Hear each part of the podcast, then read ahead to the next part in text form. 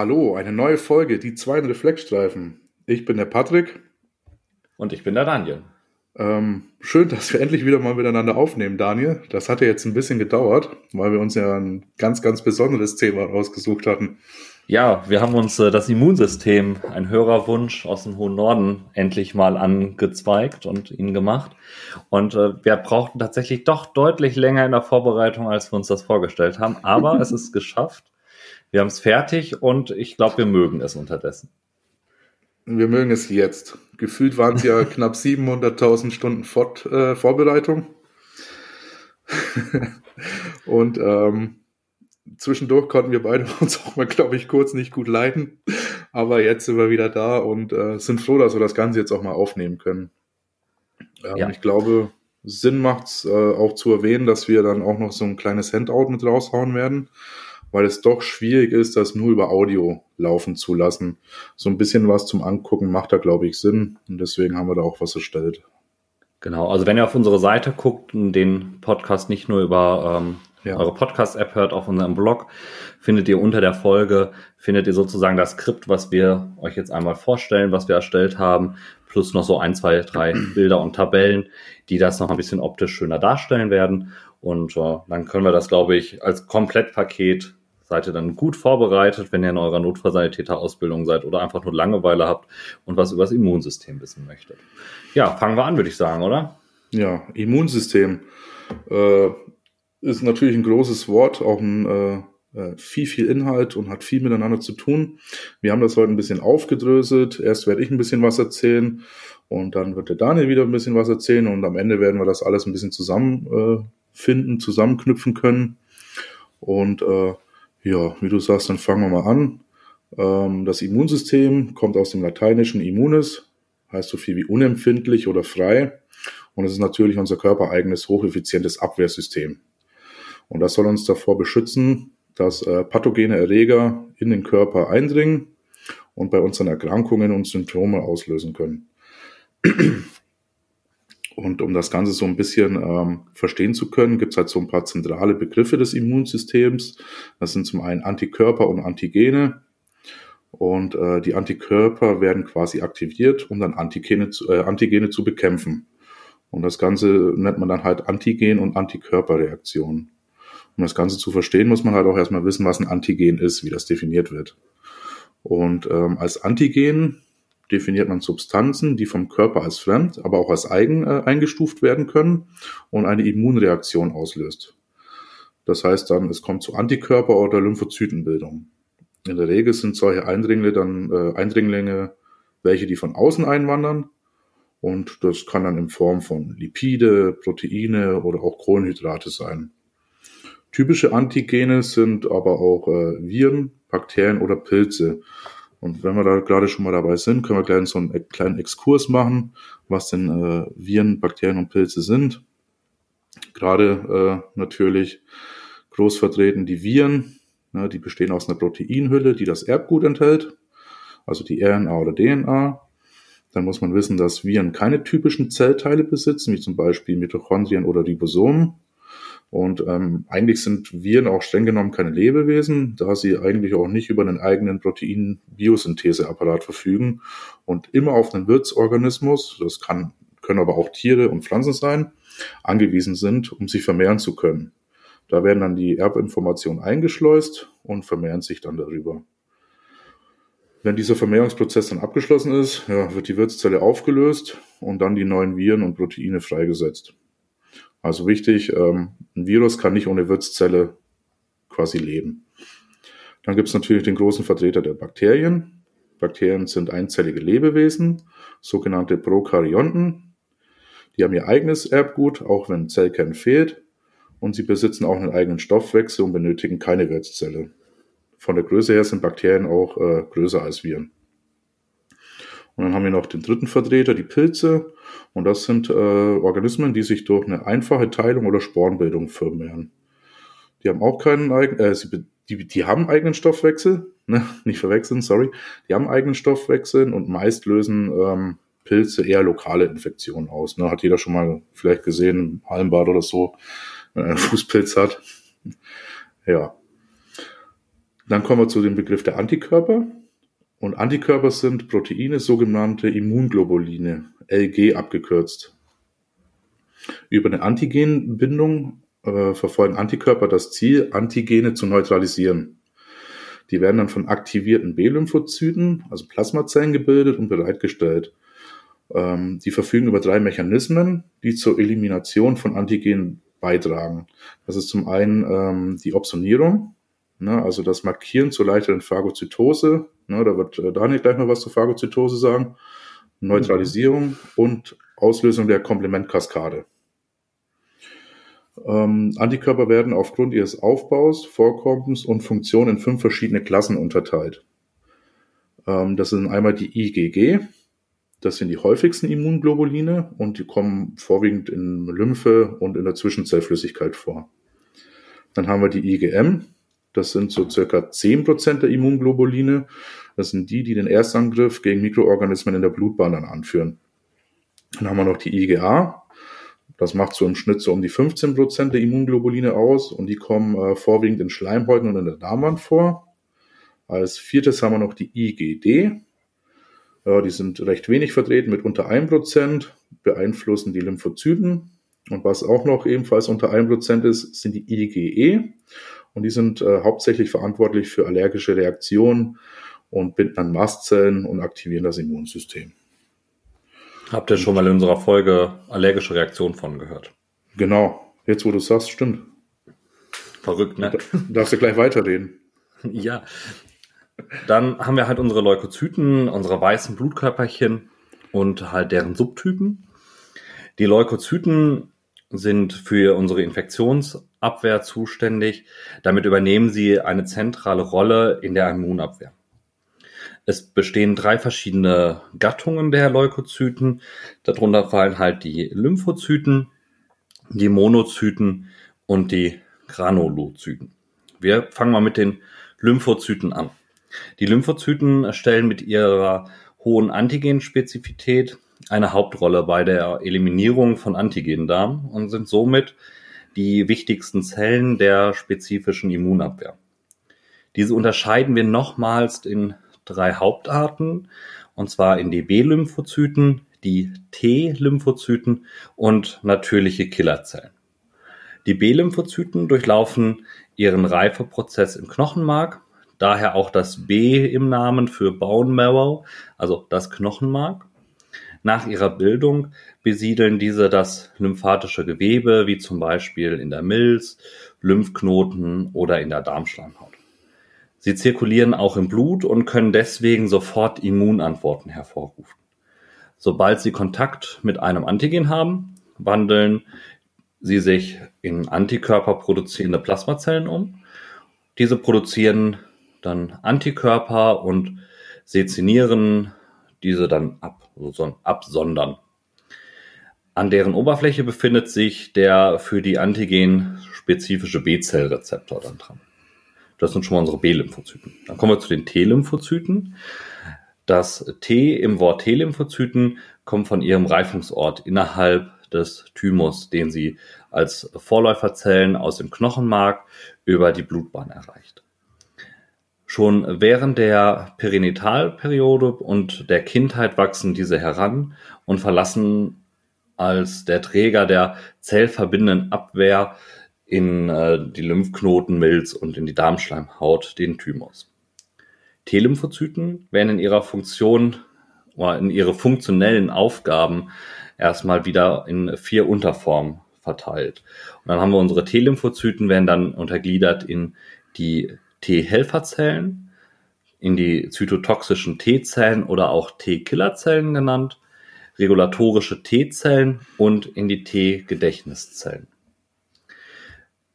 schauen wir uns nochmal an, was unsere Unterteilung der Lymphozyten dann oder der T-Lymphozyten kann. Und zwar die T-Helferzellen. Diese initiieren die Antikörpersynthese und leiten die Immunantwort ein, rekrutieren Makrophagen. Wie der Name schon verrät, besitzen diese T-Helferzellen eine Hilfsfunktion, die gebraucht wird, damit die spezifische Immunabwehr geordnet ablaufen kann. Dann haben wir unsere zytotoxischen T-Zellen oder auch T-Killerzellen genannt. Diese erkennen fremde Antigene, leiten Adoptose, also einen kontrollierten Zelltod und eine Zelllyse, die Auflösung der Zelle durch die Aufhebung der Membranintegrität ein.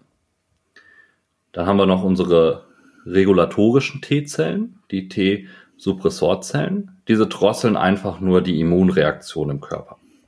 Und zu guter Letzt die T-Gedächtniszellen. Dann haben wir unsere T-Lymphozyten durch. Diese speichern eine erworbene und spezifische Immunreaktion. Also Leukozyten sind wir jetzt gerade im, im Abzweig Lymphozyten, die sich aufteilen in B-Lymphozyten, T-Lymphozyten und die natürlichen Killerzellen. Und Patrick macht weiter mit den Monozyten als Unterteilung der ja. äh, Leukozyten. Da muss ich gerade an, es war einmal das Leben denken. Könnt ihr euch mal angucken. wie die, wie die so kleinen Figürchen da überall durchlaufen. ja, glaube ich, erst letztens noch an der Wache geguckt. Ist immer wieder schön. Ähm, ja, reden wir über Monozyten und Makrophagen. Quasi die, dritte, äh, die zweite äh, Leukozytenart. Ähm, die Monozyten haben die Eigenschaft der Phagozytose. Die sind die Vorläufer der Makrophagen und auch die größte Zelle der Leukozyten. Die zirkulieren so circa ein bis drei Tage im Blut und wandern dann in Gewebe und lymphatische Organe ein. Irgendwann entwickeln die sich dann zu Makrophagen, die zum einen phagozytierende Eigenschaften haben und zum anderen die Fähigkeit der Antigenpräsentation, ähm, auch eine wichtige Aufgabe der spezifischen Immunabwehr übernehmen. Makrophagen haben auch tatsächlich eine Lebensdauer von einigen Wochen bis zu mehreren Monaten. Makrophagen werden auch als Fresszellen bezeichnet, habt ihr bestimmt auch schon mal alle gehört. Die erkennen dann also körperfremde Proteine und äh, Glykoproteine auf der Oberfläche von Mikroorganismen, ja, wie zum Beispiel Viren oder Bakterien, und ähm, können dann zusätzlich auch äh, Lockstoffe freisetzen. Ähm, alle Makrophagen zusammen bilden das mononukleäre Phagozytose-System. Schwieriges Wort, kürzt man mit MPS ab. Um, bedeutet so viel eigentlich, dass jedes Organ auch seine eigenen spezifischen Makrophagen ja, hat. Wir haben so ein, zwei, drei Beispiele. Einmal die Microlia, die wirken im zentralen Nervensystem. Dann, was ihr schon mal alle bei den Knochen gehört habt, oder im Knochenmark, die Osteoklasten. Dann haben wir auch noch die Sinuswandzellen, die ähm, in Milz- und Lymphknoten vorkommen. Und dann haben wir noch die Kupfersternzellen, die kommen zum Beispiel in der Leber vor. Gibt noch ganz viele andere. Könnt ihr ja mal selber ein bisschen gucken, so wie ihr Lust habt. Ähm, ist ganz interessant. Ja, und dann kommen wir noch zu dem äh, dritten Leukozyt quasi, den Granulozyten. Ähm, die werden alle ein bisschen so danach benannt, wie man sie unter Mikroskop färben kann. Es gibt ähm, auch da wieder äh, Einteilungen. Es gibt nämlich insgesamt drei Arten der Granulozyten. Das sind die Neutrophilen, die Eosinophilen und die Basophilen. Fangen wir mal bei den Neutrophilen an. Da kommt der Name von ihrer schwach rosa Anfärbbarkeit mit neutralen Farbstoffen. Also unter Mikroskop sind die dann halt so schwach äh, rosa zu sehen. Die machen circa 40 Prozent äh, oder 50 Prozent aller Leukozyten aus. Ähm, sobald ein Mikroorganismus die allgemeinen Schutzbarrieren des Immunsystems überwunden haben, sind die neutrophilen Granulozyten dann auch die ersten am Geschehensort. Die phagozytieren dann Antigene und töten diese mittels äh, lysomalen Enzymen ab. Des Weiteren können sie auch bakterizide Substanzen bilden, wie zum Beispiel Sauerstoffradikale und diese dann halt dann auch freisetzen. Und äh, im Rahmen ihres Angriffs sterben die meisten neutrophilen Granulozyten dann auch ab. Ähnlich wie bei einer Biene. Die verliert den Stachel, stirbt dann. Dann haben wir noch die eosinophilen Granulozyten. Die haben den Namen vom Farbstoff Eosin. Die erkennt man dann unter dem Mikroskop in einem deutlichen Rot. Die machen nur einen kleinen Teil aus, so circa ein bis drei Prozent aller Leukozyten und ähm, sind beteiligt am unspezifischen Abwehrprozess, in dem sie auch zu Phagozytose berechtigt sind. Die Hauptaufgabe besteht bei denen aber eher im Abtöten von Parasiten und sind auch ein bisschen an der allergischen Reaktion beteiligt. Dann haben wir noch den dritten im Bunde, die basophile Granulozyten. Da kommt der Name von Einfärben durch basische Farbstoffe und die sind dann unter dem Mikroskop als blau oder dunkelblau darzustellen. Die machen auch nur einen Anteil bis zu einem Prozent der Leukozyten aus und äh, enthalten Heparin und Histamin. Und sind beim Abtöten von Pathogenen und bei allergischen Reaktionen beteiligt. So, Daniel ist, glaube ich, wieder dran. Ja, jetzt haben wir schon mal viel über unsere Leukozyten gesprochen, die sich halt in Lymphozyten, Monozyten und Granulozyten erstmal genau. primär aufteilen und dann in die Unterklassifikation. Jetzt haben wir natürlich erstmal so, wie ist überhaupt der Aufbau des Immunsystems, haben wir jetzt schon mal so teilt dabei. Aber was passt da, also was macht das ungefähr und wie ist überhaupt der Ablauf einer Immunreaktion?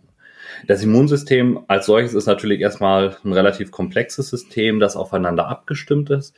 Wir haben verschiedenste Komponenten, die dort ineinander greifen, um das Eindringen von Pathogenen zu verhindern oder halt die Infektion durch ein äh, Pathogen zu eliminieren. Man unterscheidet zwischen der angeborenen, man nennt sie auch unspezifischen Abwehr und der erworbenen Immunabwehr. Das heißt, unter der angeborenen, unspezifischen Immunabwehr fallen halt chemische, physikalische und biologische Barrieren des Körpers, zelluläre Mechanismen und humorale Mechanismen. In der erworbenen Immunabwehr, der spezifischen Immunabwehr, sind dann halt die erlernte und spezifische Immunabwehr, also das, was der Körper aus vorangegangenen Prozessen schon gelernt hat. Sollte ein Antigen die allgemeine Schutzfunktion des Körpers überwunden oder die Schutzsysteme des Körpers überwunden haben, ist die weitere Immunreaktion davon abhängig, ob es schon einmal Kontakt mit diesem Erreger hatte oder nicht. Sollte es das erste Mal zu einem Kontakt gekommen sein, werden primär erst die unspezifischen Abwehrprozesse eingeleitet. Diese wiederum aktivieren bei Bedarf halt, wenn bekannt, die äh, spezifische Abwehr. Einige Zellverbände der unspezifischen Immunabwehr können bereits bestimmte Erreger im Erstkontakt abtöten. Sollte das nicht ausreichen, werden im Zusammenspiel mit der spezifischen Abwehr Antikörper zur Erregerelimination bereitgestellt. Sobald der Angriff beendet ist, schließen Gedächtniszellen diesen ab. Sollte der Erreger erneut angreifen, kann dann eine sofortige Antikörperreproduktion halt eingeleitet werden. Sollte es zu einem erneuten Angriff eines schon bekannten Antigens kommen, findet eine spezifische Antikörperreaktion statt, ohne halt den Weg über den, über den unspezifischen Abwehrmechanismus. Schauen wir uns mal die angeborene unspezifische Abwehr genauer an. Es hat erstmal ein relativ allgemeines Schutzsystem oder allgemeine Schutzsysteme, die wir da haben. Und erstmal vor allem halt die äußeren mechanischen und biochemischen Barrieren formen mit ihren physikalischen und zum Teil auch chemischen Schutzmechanismen das allgemeine Schutzsystem und wirken dem Eintreten von Antigenen somit entgegen. So findet ein, ein selektiver Abwehrvorgang statt ohne Einsatz der typischen Abwehrzellen, die wir vorhin besprochen hatten. Sollte das nicht ausreichen, werden dann halt zelluläre und humorale Immunreaktionen eingeleitet. Dies geschieht dann in Form der uns, äh, unspezifischen und der spezifischen Abwehr. Zu den allgemeinen Schutzsystemen zählen so ganz einfache Sachen wie die Haut, unser größtes Organ, was wir haben, flächenmäßig auch größtes. Die Haut, diese besitzt einen physiologischen Säuremantel. Dieser wird von Talg und Schweißsekreten gebildet und besitzt einen leicht sauren pH-Wert von 4,1 bis 5,8. Der Großteil der auf der Haut befindlichen Antigene werden dadurch abgehalten, ähm, so, also werden dadurch abgehalten, in den Körper eindringen zu können. Das nächste, was wir haben, ne, dass wir irgendwie vielleicht was gegessen haben, ne, das heißt, da greift der Magensaft mit seiner tiefsauren Eigenschaft von einem pH-Wert von 1 bis 2 an und zerstört dort Antigene, die durch die Nahrung aufgenommen werden. Dann haben wir auch nochmal Antikörper in den Tränen, Nasen und Bronchialsekreten. Im Speichel und in Tränen enthaltene Lysozym wirkt halt als Bakterizid. Das Flimmerepithel, was wir in den Atemwegen haben, transportiert nach oral gerichtet pathogene Keime und Partikel wieder hinaus, wenn alles gut läuft. Der regelmäßige Harnfluss spült aufsteigende Antigene aus der Harnröhre aus, sozusagen wir spülen mal die Leitung frei. Und bei Frauen halt in der Vagina herrscht ein saures Milieu von einem pH-Wert von unter 4,5, verursacht durch Milchsäurebakterien, wird so versucht, den Antigenen dann das Eindringen zu verhindern. Sollte all das nicht mehr reichen oder nicht ausreichend gewesen sein, wird im nächsten Schritt halt die unspezifische Abwehr weiter übernehmen. Bedeutet, wir haben eine unspezifische zelluläre Abwehr neben den mechanischen und biochemischen Prozessen, die wir schon mal hatten. Die Hauptarbeit in der unspezifischen zellulären Abwehr übernehmen die neutrophilen und eosinophilen Granulozyten sowie Monozyten, die das Antigen phagozytieren. Die Aktivierung der Phagozyten als auch der Phagozytese-Vorgang selbst werden durch Immunstimulantien eingeleitet. Diese kann man als Mediatoren des Immunsystems sehen und bilden die unspezifische humorale Abwehr dabei. Während der Phagozytose wird das Antigen umschlossen und dann intrazellulär über oxidative und enzymatische, enzymatische Prozesse halt dann getötet. Auch die natürliche Killerzelle, also auch die natürlichen Killerzellen sind Teil der unspezifischen zellulären Immunabwehr. Im Erstkontakt vernichten diese entartete oder virusinfizierte Zellen. Diese werden durch verschiedene Zytokine, Interferone sowie Interleukine stimuliert und durch T-Lymphozyten dann angesteuert. Das ist schon mal die zelluläre Variante. Jetzt habe ich schon mal ja. viele neue Wörter reingehauen. Wörter, Wenn, die man kaum aussprechen kann. Ja, ne? und nach der uns unspezifischen zellulären Abwehr haben wir natürlich auch die unspezifische humorale Abwehr. Patrick. Abwehr, genau. Da bin ich wieder dran. Ja. Gut. Ja, die humorale Abwehr beschreibt die nichtzelluläre äh, oder die nichtzellulären Blutplasmafaktoren in Form von Proteinen. Man bezeichnet diese als Immunstimulantien und dienen der Förderung der Immunreaktion. Zu den humoralen Faktoren zählt auch das Komplementsystem und Zytokine. Die wichtigsten humoralen äh, Immunproteine sind, ähm, na, wie ich gesagt habe, die Plasmaproteine und da gibt es drei Stück. Da gibt es oder drei Unterteilungen. Da gibt es die Akutphaseproteine. Dazu äh, zählen das C-reaktive Protein, Ferritit, Fibrinogen und das Procalcitonin. Und äh, die haben die Wirkung der Opsonierung von Pathogenen. Ähm, das Ferrit bindet zum Beispiel auch freies Eisen und zieht es den äh, Erregern. Das Fibrinogen fördert die Wundheilung. Und das Procalcitonin ist ähm, sensitiv für bakterielle Infektionen. Dann gibt es noch das gerade erwähnte Komplementsystem. Das sind über 20 verschiedene äh, Proteine, die da mitspielen und die sind zuständig für die Opsonierung und den Membranangriff und Perforation von Zellwänden. Als drittes noch zu erwähnen sind die Zytokine. Dazu zählen die Interferone, dann äh, Tumor- und Nekrosefaktoren und Interleukine und auch das Prostaglandin. Die Interferone haben äh, die Wirkung, die Chemostaxis und positive Rückmeldung zu geben und das Aktivieren von Immunzellen. Das machen Interleukine und Tumor-Nekrosefaktoren auch. Ja, und das Prostaglandin, das habt ihr schon mal beim Schmerzbilden gehört, ist halt dann auch beim Schmerz zuständig und äh, für die Vasodilatation. Die Akutphaseproteine werden in der Leber äh, synthetisiert und treten als Reaktion auf größere Gewebsdefekte und deren Entzündungsreaktion auf. Zu ihnen zählen halt dann, äh, wie ich gerade schon aufgezählt habe, die Fibrinogene, Prothrombin und Manose-bindendes Lektin und äh, ja, die Hauptaufgabe besteht darin, Entzündungen zu lokalisieren und deren Ausbreitung zu unterbinden. Dann kommen wir zum Komplementsystem. Wie ich auch schon erwähnt hatte, setzt sich das aus rund 20 Plasmaproteinen zusammen und ist Teil der angeborenen Abwehr.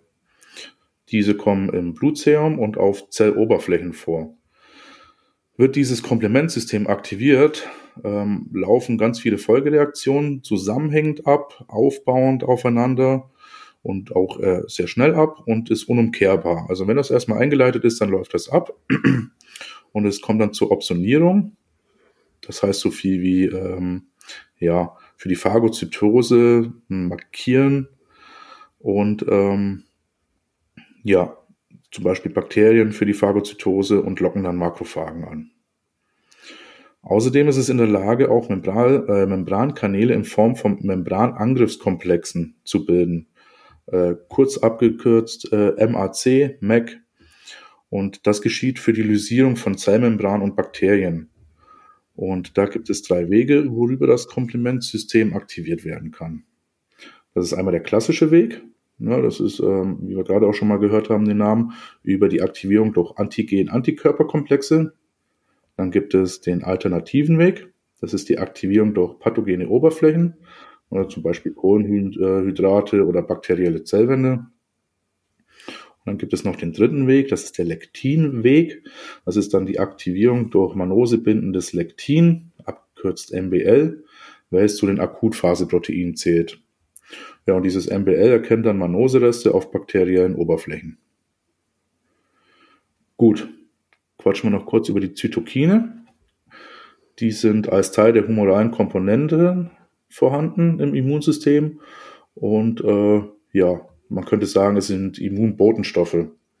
Diese werden von zahlreichen Zellen produziert und spielen eine Rolle sowohl bei der angeborenen als auch bei der erworbenen Immunität.